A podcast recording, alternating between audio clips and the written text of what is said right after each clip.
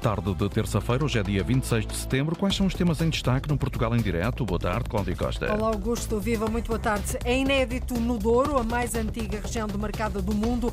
As adegas ainda têm grandes estoques de vinho de anos anteriores, por isso não estão a comprar uvas aos produtores, que por sua vez não têm grandes alternativas. Ou vendem as uvas ao desbarato ou abandonam a atividade já mesmo quem equacione essa hipótese.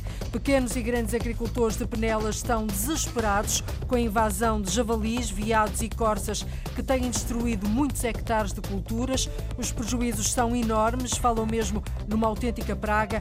A Associação Distrital dos Agricultores de Coimbra exige que o governo cubra estes prejuízos e pede também um controlo de densidade destes animais. No Portugal em Direto, aqui temos reportagem, depois vamos debater o tema com o coordenador da Unidade de Vida Selvagem do Departamento de Biologia da Universidade de Aveiro, Carlos Fonseca. A diretora dos dois monumentos mais visitados do país, o Mosteiro dos Jerónimos e a Torre de Belém, está preocupada com a preservação deste património histórico e cultural, por isso defende medidas que ajudem a diminuir a procura. São recorrentes as filas com centenas e centenas de pessoas que querem visitar estes locais. Portugal em direto, a edição é da jornalista Cláudia Costa. O fenómeno é novo nas vindimas no Douro. Os viticultores não estão a conseguir vender as uvas porque as adegas das empresas ainda estão com grandes estoques de vinho. Um drama, um autêntico drama para os agricultores que acabam por vender a uva ao desbarato, atolados em prejuízos financeiros. Teme-se mesmo, Lourdes Dias, que alguns possam abandonar a terra. Os viticultores da região do Douro deitam as mãos à cabeça. Acontece pela primeira vez na região. A produção de uva veio em força este ano, mas os produtores não conseguem vender, diz o presidente da Associação dos Viticultores Profissionais do Douro, Rui Soares. É um fenómeno novo desta vindima. Eh, nos últimos anos isto não tem acontecido, portanto é algo que é, que, que é inédito na região nos anos mais recentes e, e que nos surpreendeu a todos nós produtores e região, eh, porque efetivamente nada apontava para este fenómeno que está a acontecer nesta vindima. O ano passado registrou-se uma quebra nas vendas, as grandes empresas têm as adegas ainda com muito vinho, por isso estão menos disponíveis para comprar, sublinha Rui Soares. Eh, há uma diminuição das vendas, o que faz com que uh, os estoques das, das empresas sejam maiores, ou seja, tenham mais vinho nas adegas, para vender, porque não, não venderam tanto. Por outro lado, uh, há o contexto económico de, do aumento da inflação, a subida das taxas de juro. O presidente da Prodouro considera que esta dificuldade no escoamento de uvas pode levar muitos produtores a venderem a uva ao desbarato e a partirem para a campanha de 2024 com prejuízos às costas. Rui Soares teme mesmo que muitos abandonem a atividade. Quando há a abundância de oferta faz com que o preço tenha tendência a cair e, portanto, no fundo, vai, eh, poderá haver essa diminuição e essa desvalorização da uva eh, e que faz com que os agricultores em desespero possam ter que vender eh, ao preço que tiver que ser, perdendo dinheiro, naturalmente. E, portanto, o que é que pode acontecer é, é ainda mais acentuar-se este fenómeno do abandono, da desertificação. Viticultores do Douro, numa situação de desespero, sem grandes motivos para celebrar, não conseguem vender a uva porque as adegas estão cheias. É inédito. No Douro há muita uva para vender este ano, mas as empresas estão a comprar muito menos, por isso há desespero na mais antiga região demarcada do mundo. Os critérios são tão apertados que os apicultores duvidam que o apoio extraordinário de 25 mil euros seja utilizado na íntegra. O governo anunciou ontem, o Ministério da Agricultura, esta ajuda financeira para os apicultores de Monchique, Algesur e Odmira, atingidos pelos incêndios de maio maio e de agosto. A jornalista Cristina Santos ouviu um dos representantes dos apicultores. Ele reconhece que o apoio é importante, mas ficou com algumas dúvidas. Encontrou-me aqui no meio do, entre dois apiários. Estou no meio das abelhas, mas tinha-me capaz de desequipar. Fernando Duarte foi um dos apicultores de Odmira atingido pelo incêndio, mas reconhece que a situação que vive não é das piores. Guardaram-me seis colmeias e tenho cento e tal com necessidade de, de, alimento, mas não, não fui dos mais atingidos, muito pelo contrário, fui dos menos atingidos, pessoalmente. Fernando Duarte faz parte da Associação de Apicultores do Sudoeste Alentejano e Costa Vicentina, com sede em Odmira. A ajuda que o governo se propõe a dar é para a alimentação das colmeias que sofreram com o incêndio e que não arderam. Ele duvida, no entanto, que os 25 mil euros de apoio extraordinário sejam aplicados na totalidade. Porque o número de colmeias a ser apoiadas poderá ser próximo de mil, portanto a 6 euros, a, a 6 euros e 80 dará 6.800 euros. Portanto, embora o orçamento possa eventualmente ser de 25 mil euros, à partida não me parece que o apoio real será esse, não é? Fernando Duarte explica que os 6,80 euros por colmeia não vão chegar em muitos casos. Colmeias que estão dentro mesmo da área ardida é insuficiente, é claramente insuficiente.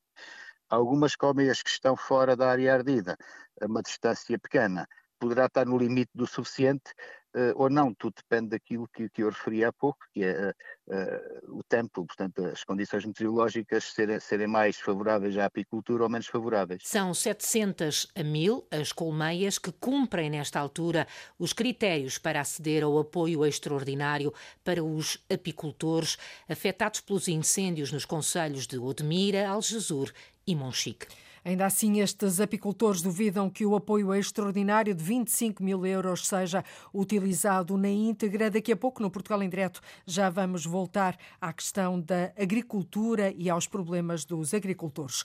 O fluxo das queixas da população de Vila Viçosa, no distrito de Évora, tem vindo a aumentar.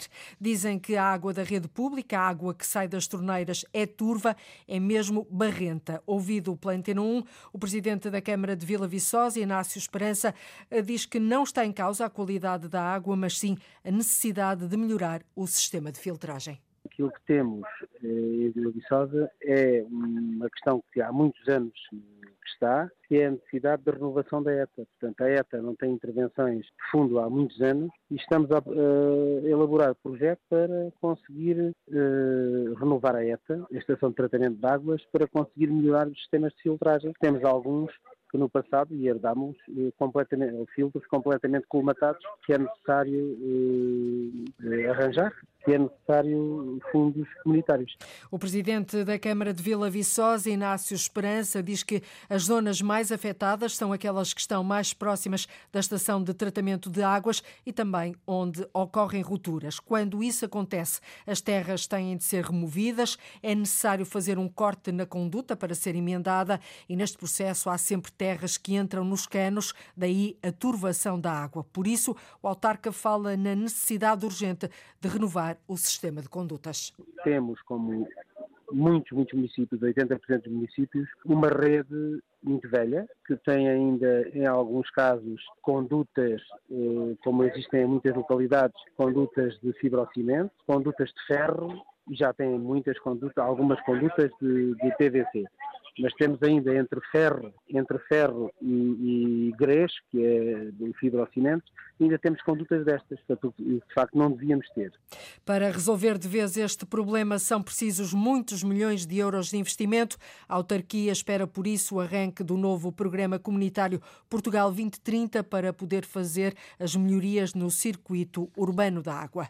Saúde, acessibilidades aéreas e marítimas são os maiores problemas da Ilha do Pico nos Açores, com os quais o Governo Regional vai ser confrontado, de resto, na visita estatutária de três dias, que começa hoje àquela que é conhecida como a Ilha Montanha.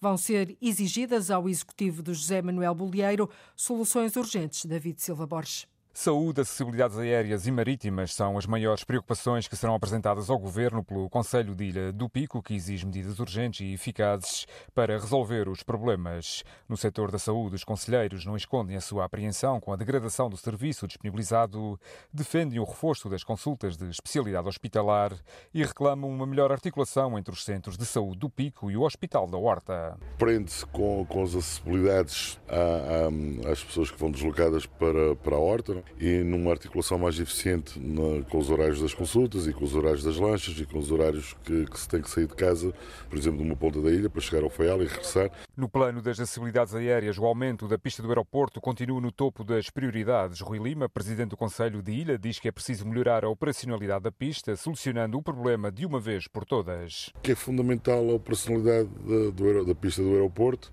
Uh, há quem discuta a operacionalidade pela via das aeronaves, há quem discuta pelo aumento da pista. O aumento da pista acho que já foi assumido quer por este governo, quer pelo anterior governo, ou seja, é uma questão apartidária neste momento, é, é resolvê-la. Ao nível das acessibilidades marítimas, o Conselho de Ilha está preocupado com a demora no arranque da obra de requalificação do Porto Comercial do Pico e exige nesta visita uma resposta urgente. É importante, de uma vez por todas, eh, se dar um final um, às obras que, entretanto, não foram concluídas, como a, a cabeça, a proteção da cabeça do Porto. São questões técnicas que eu não domino em concreto, mas que, que deixam algum receio um, aos habitantes e aos responsáveis pela ilha. No memorando a apresentar ao Governo, o Conselho de Ilha reclama, por outro lado, a melhoria dos caminhos rurais e florestais, questiona as razões que estão a adiar o início da atividade do Instituto da Vinha e do Vinho e quer respostas para a demora na criação do Museu da Construção Naval e para o atraso na requalificação do Porto das Ribeiras. A estrutura foi fortemente danificada pelo furacão Lourenço e pela tempestade Efraim, correndo o risco de colapsar a qualquer momento. Saúde e acessibilidade são os maiores problemas da Ilha Montanha, o Pico, a segunda maior ilha do arquipélago dos Açores. Precisamente as obras de requalificação e modernização do entreposto frigorífico da Madalena, no Pico, nesta ilha, considerado o mais relevante dos Açores, orçadas em 8 milhões e meio de euros, vão ficar concluídas já no próximo mês de outubro. Foi isso que revelou hoje o presidente do Governo Regional, segundo José Manuel Bolieiro, empreitada de requalificação e modernização modernização deste entreposto frigorífico da Madalena é uma obra grande e o valor vai ascender a um investimento superior a 8 milhões e meio de euros. As opiniões dividem-se com o anúncio do governo em criar as esquadras do cidadão que vão funcionar nos edifícios das juntas de freguesia. O projeto piloto vai arrancar em Lisboa até ao final do ano, ainda não se sabe onde, concretamente. O processo é muito semelhante ao que acontece nas esquadras da Polícia de Segurança Pública. O atendimento vai ser feito pelos agentes de segurança e os moradores podem fazer participações de crimes como furtos, desaparecimento de pessoas e animais. Ora, o presidente da ANAF, a Associação Associação Nacional de Freguesia, Jorge Veloso, admite que foi apanhado de surpresa, mas considera que se trata de uma boa notícia. Nós eh, teremos uma reunião ainda esta semana, até sexta-feira, para abordar esse assunto. Pensamos que é um passo bem dado e pode ter resultados positivos. Parecendo-nos a nós ser um projeto bem, bem dado, um passo bem dado, uma vez que, como sabe, há falta de policiamento em muitos, em muitos locais e uh, a Junta de Freguesia é, por vezes, muito procurada por, por cidadãos, por, para apresentar reclamações e outras situações que não deveriam acontecer. Os responsáveis das juntas de freguesia estão satisfeitos com a criação destas esquadras do cidadão. Já o Sindicato dos Profissionais da Polícia não concorda de todo. Ouvido pela Rádio Pública, Paulo Macedo, o presidente do sindicato diz que a medida vai agravar a falta de polícias disponíveis para atender as situações prioritárias. Vai retirar mais efetivo aos casos que já existe. Há necessidade, nós temos neste momento grandes necessidades de reforço de efetivo não é efetuado. Para além disso, as condições que aí se vão verificar não, não precavêem a segurança dos elementos que aí vão estar, nem, nem representam uma mais-valia para quem se vai lá, lá, dirigir. Para além disso, não percebemos a duplicação de meios, porque provavelmente, e muito provavelmente, junto desse, desses pontos vai haver, vão, vão haver esquadras próximas. E para além disso, a especificidade da função não deve ser confundido e não deve ser considerado como mais um, um, guichê de atendimento ao público, até porque temos situações graves, o caso de violência doméstica e outras situações, que têm que ser tratadas de forma autónoma e instalações próprias. O Sindicato dos Profissionais da Polícia, a falar em duplicação de meios, considera que as esquadras do cidadão não são uma mais-valia. Já a Associação Nacional de Freguesias diz que se trata de uma boa medida. Em Abrantes, o programa Mais Comércio já criou 89 postos de trabalho. A ideia é incentivar os comerciantes que se queiram instalar no centro histórico de um conselho que é um dos maiores do país. As ajudas da autarquia passam por dar apoios financeiros às rendas das lojas. Paula Vera. Uma maneira de acabar com as lojas fechadas e ajudar a revitalizar o comércio de rua no centro histórico de Abrantes. Estes são os objetivos do programa Mais Comércio, onde a autarquia já investiu mais de 100 mil euros. O presidente Manuel Valamatos fala mesmo na criação de emprego com estes apoios. Já apoiámos 58 estabelecimentos, já ajudámos a criar 89 postos de trabalho com incentivos às rendas. Nós apoiamos uh, ou durante 12 meses 50% da renda até ao limite de 250 euros, ou apoiamos durante dois anos 25% do arrendamento até 125 euros. A procura tem sido grande, o que levou já a autarquia de Abrantes a aumentar a verba de apoio às rendas. Já investimos neste programa em específico cerca de 114 mil euros sendo que neste momento temos 10 novas propostas e isso até nos obrigou a fazer aqui um reforço da respectiva rúbrica orçamental em cerca de 30 mil euros. E que tipo de negócios é que se candidatam? Todo o tipo de, de, de atividade, ou seja, lojas de, de brinquedos, cabeleireiros, restaurantes, cafés, bares, todo o tipo de atividade económica ou serviço. Os centros históricos tendem a sofrer de abandono, até pelos preços exorbitantes das casas e das lojas, e Abrantes não é diferente, refere o autarca Manuel Valamatos. Essa inflação se sente em todo o país, e aqui em Abrantes, Abrantes não é exceção. Também existe aqui, obviamente, inflação dos valores das rendas, quer da habitação, quer das rendas eh, de, de, espaços comerciais. Estamos a assistir aqui a uma reanimação, uma dinâmica nova, com novos investimentos e vamos continuar a, a investir nestes, nestes programas, até valorizar estes programas, procurando ajudar a quem tem vontade de reabilitar e ajudar a reabilitar os centros históricos. Ajudar os comerciantes a pagar as rendas tem sido a resposta da autarquia de Abrantes para não deixar o centro histórico da cidade morrer ao abandono. Até agora, Abrantes investiu mais de 100 mil euros na ajuda aos comerciantes, um investimento que já levou à criação de 89 empregos. A crise da habitação volta a sair às ruas já no próximo sábado, dia 30. Nesta altura, é a crise mais complexa que que o país vive. Hoje fazemos um zoom à situação nos conselhos de Braga e da Marge, que apresentam, Ana Gonçalves, realidades diferentes. Os preços das casas, apartamentos e moradias em Amares não aumentaram muito do ano passado para este ano. Um T1 está nos 150 mil euros, um T2 180 mil e um T3 200 mil euros.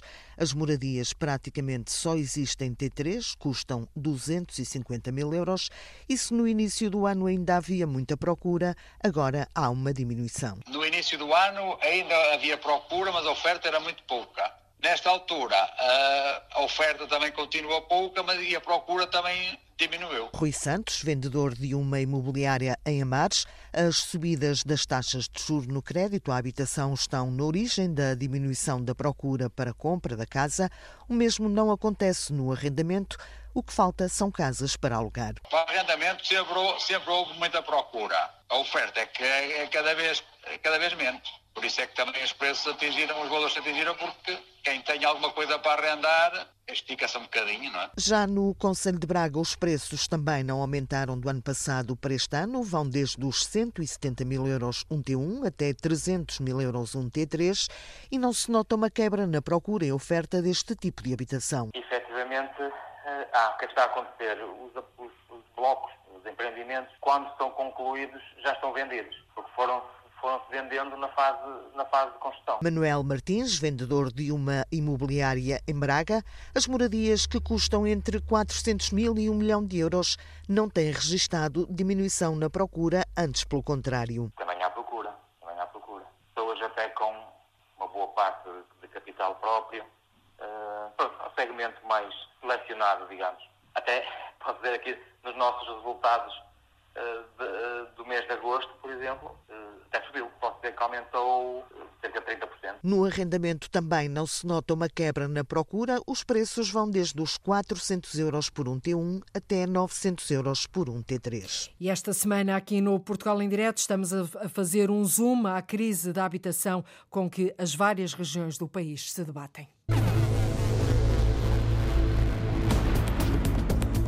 Não há visitantes, turistas, estrangeiros, sobretudo, que venham a Lisboa que não pretendam visitar estes dois monumentos. Dalila Rodrigues, a diretora do Mosteiro dos Jerónimos e da Torre de Belém, defende outro tratamento para estes dois monumentos nacionais, símbolos de Portugal no mundo. Uma da tarde, 34 minutos em Portugal continental e na Madeira, menos uma hora nos Açores. Vamos agora ao tema central da emissão de hoje do Portugal em Direto. Os agricultores de Penelas estão desesperados com os estragos provocados nas culturas pelos veados e javalis. Há quem tenha perdido tudo o que deitou à terra e ficou com uma mão cheia de nada para vender. Os prejuízos são de vária ordem, até viaturas ficaram danificadas. Dizem que as vedações, para além de muito caras, não resolvem o problema. A Associação Distrital dos Agricultores de Coimbra exige um controlo efetivo dos animais selvagens que destroem as culturas agrícolas e lamenta que o Estado não assuma responsabilidades pelos prejuízos. Já fizeram inclusivamente várias manifestações. O repórter Horácio Antunes foi para o terreno, percebeu a angústia dos agricultores que descrevem uma situação fora de controlo. Não há nada, nada, nada que os viados e os jabalis não. Uma praga que está a tornar-se numa enorme dor de cabeça para os pequenos e grandes agricultores. Joaquim Bernardino, na pequena localidade de Carvalhais, Conselho de Penela, orgulha-se nas inúmeras variedades de maçã, cereja, ameixa, mas descreve os prejuízos causados por estes animais com profunda tristeza. Foi o feijão verde, foram os pepinos, alfaces, couves, repolhos, tudo, estragaram tudo. Por este caminho, Joaquim Bernardino terá que deixar de ir vender os produtos ao mercado de Penela tal como fizeram os vizinhos na pequena aldeia. Se o senhor for por esta aldeia toda, que era de onde saíam carradas grelos nabo, carradas... Não há nada, as pessoas tiveram que abandonar tudo. Pode ver ali macieiras que davam 70, 80, 90 quilos de maçãs, secas que eles partiram as raízes todas por baixo. É inacreditável como eles passaram. E não vale a pena colocar vedações. As vedações são caríssimas. E mesmo com vedações, eu tenho isto vedado, com os veados, olha ali os ramos partidos, não me deixaram apanhar aqui uma ameixa. Plantei aqui 63 oliveiras fora as que havia. Para ali por onde ele passava, não, há, não existe nenhuma. Plantei aqui 130 e tal cerejeiras. Os veados vêm, descascam-nas e os jabalis arrancam-nas. Na localidade vizinha, Ferraria de São João, Arlete Santos, já não fala da agricultura, só queria que lhe pagassem os prejuízos causados nas viaturas da família. Nas batatas, no milho, tudo o que plantamos temos de cercar tudo com redes. Mas mesmo com redes eles saltam, o veado salta por cima, o jabali fossa e passa por baixo. Mas também temos outro prejuízo, que é os carros. Os veados, nós vamos na estrada e eles saltam da barreira de cima e saltam para cima dos nossos carros. Já temos quatro carros batidos e ninguém nos paga o prejuízo. Para prevenção de incêndios, em Ferraria de São João, foram arrancados os eucaliptos numa faixa de 150 metros. Foi criada uma zona de proteção da aldeia, com plantas autóctones que não resistem. Mas mesmo essa plantação de aves que nós criamos nessa zona da ZPA, temos as protegidas com tubo, estão todas ruídas. Agora vamos outra vez repor. Em Casais do Cabra, Fernando Brás já não faz contas ao prejuízo. Viados e javalis percorrem diariamente mais de 100 hectares de terreno afetos à exploração de leite com 1.200 ovelhas. Cerca de 120 hectares dispersos pelo Conselho de Penela, Ancião e Figueiró dos Vinhos. 20 e tal de luzernas e o resto de fenos. Nas luzernas, os jabalis a comer e ao mesmo tempo a fuçar e os veados enchem a barriguinha, vão ao rio beber água e deitam-se. Aquilo tudo acamado. Já fez um cálculo do prejuízo? Para que nem adianta estar a fazer cálculos. Tinha cerca de 20 hectares de milho para silagens e tipo deixar porque todos os anos. Para o coordenador da Associação Distrital de Agricultores de Coimbra, Isménio Oliveira, o governo tem que encontrar uma solução e pagar os prejuízos. O governo que recebe entre 10 a 11 milhões de euros de licenças de caça e pesca por ano podia muito bem disponibilizar esse dinheiro para pagar os prejuízos aos agricultores. Uma outra questão, e que já está a acontecer até com mortes, é a questão da sinistralidade nas estradas. Estamos em 2023, o recente estudo feito pela Universidade de Aveiro e que foi encomendado pelo ICNF estima entre 300 a 400 mil javalis em Portugal. Em quatro anos, quadruplicou o número dos javalis. É preciso, além do pagamento dos prejuízos aos agricultores, um controle de densidade. Pode ser por abate, pode ser por esterilização de animais, mas tem que ser feito. Depois de inúmeras manifestações e de anos de espera, os agricultores aguardam por soluções. Isto aqui era um paraíso, andar aqui antes dessa praga. O desespero de centenas de pequenos e grandes agricultores de Penela. Ora, para debater este tema, junta-se a nós, a partir dos estúdios da Antena 1 em Coimbra, o coordenador da Unidade de Vida Selvagem do Departamento de Biologia da Universidade de Aveiro, Carlos Fonseca. Muito boa tarde, professor. Bem-vindo ao Portugal em Direto. Este tipo de situações são de alguma forma evitáveis? Boa tarde a todo o auditório da Antena 1. Indo direto à sua questão, eh, de facto, hoje em dia assistimos a um aumento extraordinário de, destas eh, populações de ungulados silvestres, eh, um pouco à semelhança daquilo que se passa em todos os outros países europeus. E, e, é cada vez mais difícil evitar uh, estas situações. em facto, quatro anos, uh, disse aqui o representante da Associação de Agricultores de Coimbra, uh, quadriplicou o número de, deste, destes animais. Não, os dados não, não, não, sustentam essas afirmações, portanto, de facto, tem havido um aumento gradual da, da população de javalis e aquilo que realmente este estudo indica é que, neste momento, estamos perante uma sobrepopulação de, de javalis e localmente, em alguns casos, também de, de cervídeos, nomeadamente de veado. Uh, e uh, a evolução destas populações é feita de uma forma gradual e, portanto, não é em quatro anos que há aqui um, uma, um aumento uh, extraordinário. Portanto, tem sido desde os anos 80, 90 do século tem passado. Tem vindo a crescer. Tem vindo, sim, o professor ouviu aqui agricultores absolutamente desesperados, com culturas completamente destruídas, com uma mão cheia de nada hum. para vender. Um, Concorda com, uh, com o apelo que foi feito aqui para de, que, do controle de densidade destes animais selvagens? Sim, o, o estudo que, que, foi realizado aponta precisamente nesse sentido. Portanto, a, a partir do momento em que uh, fazemos o diagnóstico muito detalhado, como nunca foi feito em Portugal, sobre uma população uh, selvagem, em que nos dá uma média, em termos de densidade média, de 5,4 animais por quilómetro quadrado e uma estimativa de abundância que ronda os 300 mil animais. Portanto, estamos de facto perante uma situação que, de desequilíbrio e, que, e para a qual temos que eh, encontrar eh, formas, eu diria, extraordinárias eh, de poder, portanto, mitigar, de poder que formas são essas população. extraordinárias? Pronto, neste momento, e nós vamos acompanhando diretamente com a tutela, nomeadamente com o ICNF, todo este, todo este processo. Portanto, o ICNF, de uma forma muito participativa, tem convidado tanto os agricultores como os caçadores, como outras entidades, nomeadamente a DGAV, para discutir este assunto, no sentido de encontrar soluções mais eficazes. Eh, sob o ponto de vista legal, é possível que haja aqui uma maior abertura para, para de facto, controlar esta espécie e eh, eu penso que. Mas aqui, de que forma, professor? Pronto, eh, a nossa legislação de caça hoje em dia já permite uma série de processos de caça ao longo do ano para poder controlar esta espécie. Aquilo que Ou seja, penso, uma liberalização da caça nas áreas mais afetadas, é isso? Eu penso que vai ter que haver aqui uma abertura por parte da tutela para permitir uma, uma, um controle desta população ao longo de todo o ano, portanto, em todos os dias da semana, perante uh, esta, este desequilíbrio que a população, nomeadamente javalis, apresenta. Portanto, eu diria, não diria uma liberalização, porque há, há, uma abertura, há claramente menos, aqui uma, é? um regulamento, portanto, há uma, é uma atividade que está devidamente regulamentada e que é necessário cumprir, mas uh, poder aqui haver no terreno hipótese de aumentar a eficiência do, de capturas deste animal. E para além aqui, disso, da caça, que outras medidas é que poderão ser adotadas?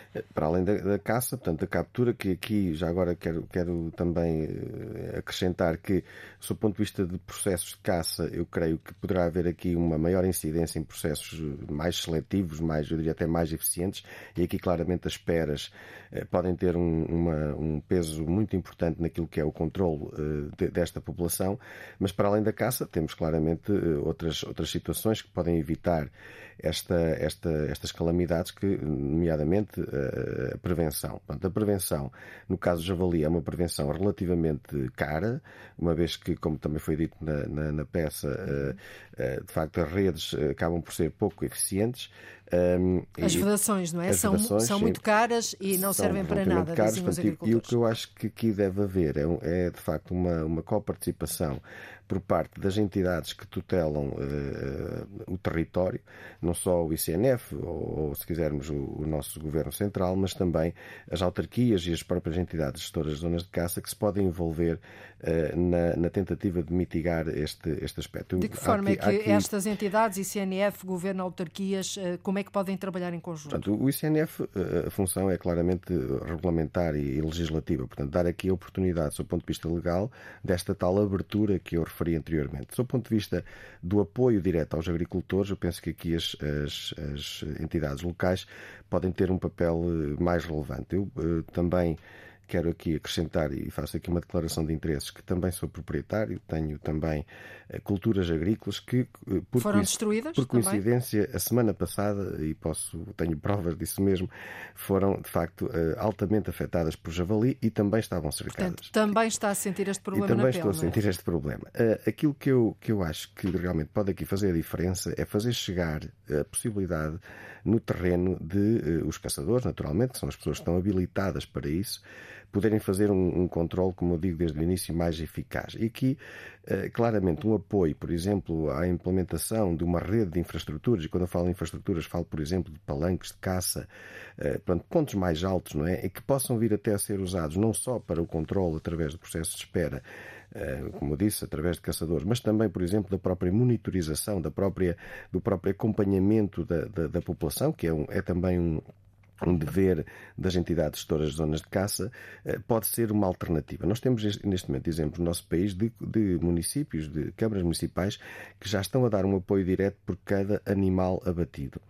Ora bem, eu penso que. Aí estamos a falar de apoios financeiros. Apoios é? financeiros, exatamente. Ora bem, eu penso que neste momento, atendendo à, à, dimensão do problema, eh, isto, isto pode ser de facto um problema para o erário público, porque podemos estar aqui a falar de, de, de vários milhares de euros. Eu penso que se esse dinheiro fosse investido precisamente nesta, não só em medidas de prevenção e, portanto, e aqui haver uma, uma corresponsabilidade entre o município, a entidade gestora da zona de caça e o próprio proprietário para poderem eh, incentivar esta vedação das propriedades o melhor possível e aqui também o conhecimento técnico é Mas se as vedações também eh, não resultam em muitos eh, casos? Muitas vezes não resultam porque também são vedações que não Mais estarão no seu, no seu, na sua melhor forma. Isto é, há, há aqui questões técnicas que eh, na colocação de vedações que, que são necessárias eh, portanto, ter em conta e que provavelmente muitas, muitos dos proprietários, muitos dos agricultores não, não, não o fazem. Seja como for, vedar uma, uma, um milharal, o que quer que seja, para javali não é de facto tarefa fácil e eu sei que estou a falar na primeira pessoa. Seja como for, para além desta, deste apoio eh, em termos de prevenção, é porque não também apoiarem, como, como já disse, na aquisição destas uhum. infraestruturas que continuam a ser com certeza posse das entidades gestoras, são posse de, do município e que de uma forma, eh, eu diria, rotativa, podem ficar um mês num terreno, 15 dias no outro. Portanto, e haver aqui um uso eh, por parte dos caçadores destas infraestruturas que vão, eu diria, aumentar significativamente a eficiência. Tem consciência da que caça. não é uma medida que vai ser eh, bem aceite por uma parte da sociedade. Falamos de que parte da sociedade? Da, da caça. Não, estamos a falar de caçadores. Quem vai caçar são os caçadores. Eu sei que sim, eu sei que sim, mas eh, sabe muito bem a polémica que, que existe e como o tema é um bocadinho fraturante, não é? O tema da caça. Sim. Eh, mas eh, estamos aqui a falar de um caso concreto que é sim, o controle do javali. Exatamente. O controle do javali, do javali que é uma população que está em destruição de culturas. E aqui uh, aquilo que, que, que, podemos avançar, do ponto de vista do controle, é de facto uh, a caça uh, em primeira mão será, eu diria, um instrumento, a ferramenta, se quisermos, que melhor nos permite, no imediato, fazer uma redução desta população. Depois, há, outra, há uma série de outras medidas não é, que, que poderão vir a ser implementadas, como disse, a questão da, da, da prevenção, evitar, por exemplo, uma, uma prática que se faz em alguns territórios, eh, que é a, a, o fornecimento de, de, alimentação suplementar, uhum. portanto, evitar aqui dar alimento suplementar a estas populações, porque de facto eh, este, este, este comportamento só vem, só vem aqui aumentar a capacidade reprodutiva da espécie, eh, portanto, reduzir também, sempre possível, o alimento, eu diria, mais artificial, e aqui com relevos muito uhum. grande para, para os ambientes mais, mais citadinos, mais urbanos, não é? Em que muitas vezes os javalis já vão recorrendo um, a, a, aos restos alimentares que as pessoas vão deixando aqui e acolá, portanto, mesmo em zonas Portanto, de, de professor, um, atuar mais uh, uh, nas causas e não tanto a posteriori nos danos. Eu penso que tem que haver aqui uma, um, uma partilha de, de, em termos de, de estratégia. Portanto, não, devemos,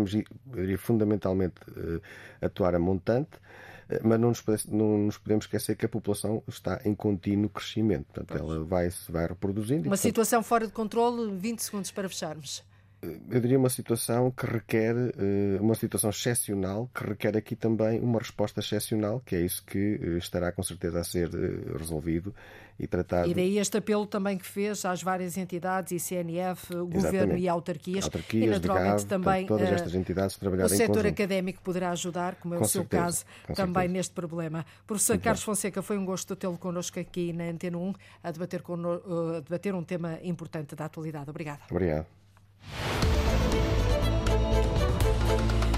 Mosteiro dos Jerónimos e a Torre de Belém são os monumentos da Direção-Geral do Património Cultural mais visitados do país. Património Mundial da Unesco têm cada vez mais procura, com centenas de pessoas a formarem filas para poderem entrar. O circuito da visita foi encurtado para que os visitantes passem menos tempo lá dentro e possam dar lugar a outros, mas nem assim se evita a espera cá fora. A diretora dos dois monumentos está preocupada com a preservação deste património histórico e cultural e também com a qualidade da visita e por isso defende Arlinda Brandão medidas que ajudem a diminuir a procura. Quem vem a Lisboa quer visitar o Mosteiro dos Jerónimos e a Torre de Belém. Trata-se de dois monumentos património mundial, inscritos na, na, lista da Unesco de Património Mundial desde 1983, e uh, não há visitantes, turistas estrangeiros, sobretudo, que venham a Lisboa que não pretendam visitar estes dois monumentos. Dalila Rodrigues é a diretora do Mosteiro dos Jerónimos e da Torre de Belém. Da Direção-Geral do Património Cultural e de Monumentos Classificados, sem dúvida o Mosteiro dos Jerónimos e a Torre de Belém, que é o segundo mais visitado, ultrapassam, mas largamente, percentualmente, a todos os outros museus e monumentos. Uh, não digo isto de uma forma orgulhosa porque nem sequer é um mérito meu, é o mérito dos dois monumentos e por questões de preservação e de, e de manutenção e de garantia da qualidade de visita, eu preferia, na verdade, que houvesse uma distribuição da procura mais equitativa. Para isso, há que agir. Porque quem lida diariamente com estes milhares de visitantes. Ah, eu, eu recordo que temos dias em que a procura chega aos 10 mil. 10 mil visitantes diários, uh, percebe que são primo-visitantes, quer dizer, são primeiros visitantes que vêm, uh, que, se querem inteirar deste uh, riquezas artísticas do, do, do, nacionais e estão disponíveis para pagar. E Dalila Rodrigues defende mesmo que os turistas entrarem de graça na Igreja de Santa Maria de Belém, do Mosteiro dos Jerónimos, deve acabar. Neste momento, o claustro tem mais procura do que a igreja. Ora, um ingresso no claustro, um bilhete para visitar o claustro, custa 10 euros, o bilhete por inteiro, sem os descontos que, enfim, que a política de ingressos nacional, eh, que a Direção-Geral do Património Cultural prevê. E por isso, numa época em que as práticas de sustentabilidade fazem parte do discurso político e, muito bem, no sentido em que é necessário uh, beneficiar, usufruir do património no presente sem comprometer a sua uh, conservação, a sua preservação, é absolutamente imperativo que nos autorizem, ao Sr. Cónigo e a mim, a prática de tarificação, ou seja, é, é, urgente que se cobre um bilhete e que essa receita seja reinvestida no monumento. O Mosteiro dos Jerónimos e a Torre de Belém, duas joias do património histórico e cultural do país, que vão, dentro de pouco tempo, ter obras com verbas comunitárias do PRR, Plano de Recuperação e Resiliência. São muito bem-vindas essas campanhas porque não é admissível que o alçado sul de um monumento tão importante esteja tão negro com tanta colonização biológica e num estado de. E também este espaço fronteiro do Mosteiro dos Jerónimos, com Alcatrão, um local tão importante com tanto capital simbólico, uma vez que nas visitas dos chefes de Estado e, portanto, o protocolo do Estado promove aqui as honras militares, visitas protocolares. Eu confesso que gostaria de que o espaço fronteiro ao Mosteiro dos Jerónimos estivesse mais qualificado e valorizado abandonado, porque penso até que não está ao nível do monumento. Dalila Rodrigues, a diretora do Mosteiro dos Jerónimos e da Torre de Belém, que defende outro tratamento para estes dois monumentos nacionais, símbolos de Portugal no mundo. Mais valorização, mais qualificação é o que pede a diretora destas duas joias do património histórico e cultural português. Nem todos os caminhos da dança vão dar ao litoral do país. Na beira interior começa hoje o Contradança. O Festival de Dança em Movimento Contemporâneo vai passar por palcos de cinco conselhos nos distritos da Guarda e de Castelo Branco. Diogo Pereira. São vários locais para esta edição 14 do festival. Nos conselhos de Ceia, Fornos de Algodres, Gouveia, Fundão e Covilhã. O diretor e programador do Contradança, Rui Pires, dá conta de que estes cinco locais serão um palco de 16 espetáculos e o objetivo é diversificar. Diversas áreas artísticas, como o teatro, a dança, a performance, o novo circo ou os cruzamentos disciplinares. Mas não só. Temos também várias atividades paralelas. Temos um debate que vai contar com a presença do Rui Matoso sobre a municipalização da cultura. Temos uma jornada académica em parceria com o Departamento de Letras da Universidade da Beira Interior. Temos o Mercado de Negro, que é uma espécie de Feira da Ladra. Temos uma feira de livro dedicada só às artes e uma exposição de artes plásticas. Além também da presença da música, como esta que estamos a ouvir, da coletânea Estefânia. E neste primeiro dia, as atenções, explica Rui Pires, estão viradas para os mais novos. E vai ser apresentado numa escola. Portanto, o Contradança engloba também espetáculos em escolas para diferentes níveis de ensino. É uma forma também de aproximar uh, as artes ou as áreas artísticas mais contemporâneas e das artes dos espetáculos aos novos públicos. É o início de oito dias de festival que acontece em cinco conselhos no interior do país. Covilhã, Fundão, Ceia melhor chegar até ao fim. Covilhã, Fundão, Ceia, Gouveia e Fornos de Algodres, com muitos espetáculos com entrada livre. O Contradança apresenta-se assim a partir de hoje nestes Conselhos da Beira Interior. O festival decorre até ao dia 4 de novembro.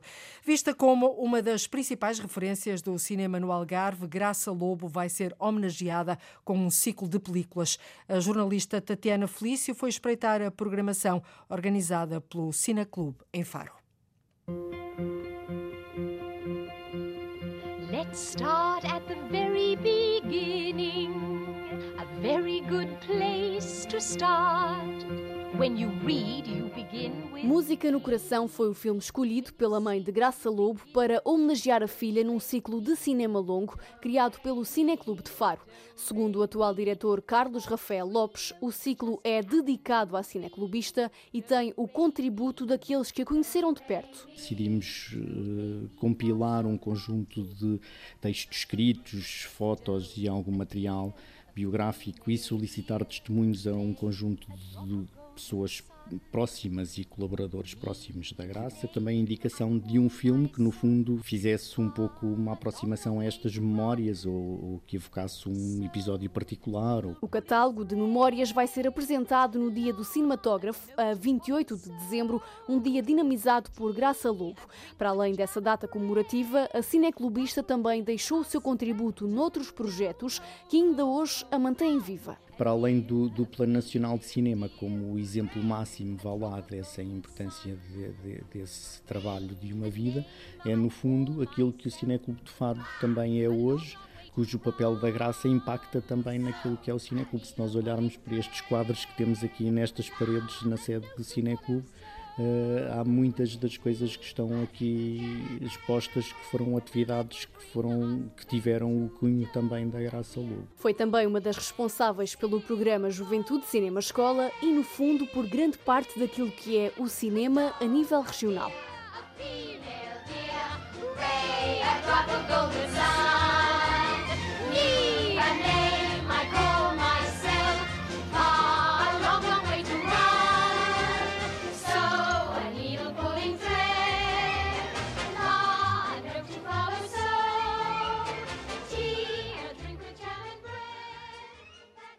Quem não reconhece esta música, Graça Lobo morreu há nove meses, vai ser homenageada com um ciclo de cinema em Faro que começa precisamente hoje com o filme, como percebeu, Música no Coração. E nós chegamos à meta da viagem de hoje pelo país. É assim todos os dias. Ligamos o norte e o sul, o litoral e o interior, o continente e as ilhas. Contamos naturalmente com a sua escuta. Caso não consiga ouvir-nos em direto, pode sempre recorrer à internet ou através da RTP Play ou então através de podcast. Voltamos amanhã a ligar o território a partir do meio quarto. Até lá, fique bem.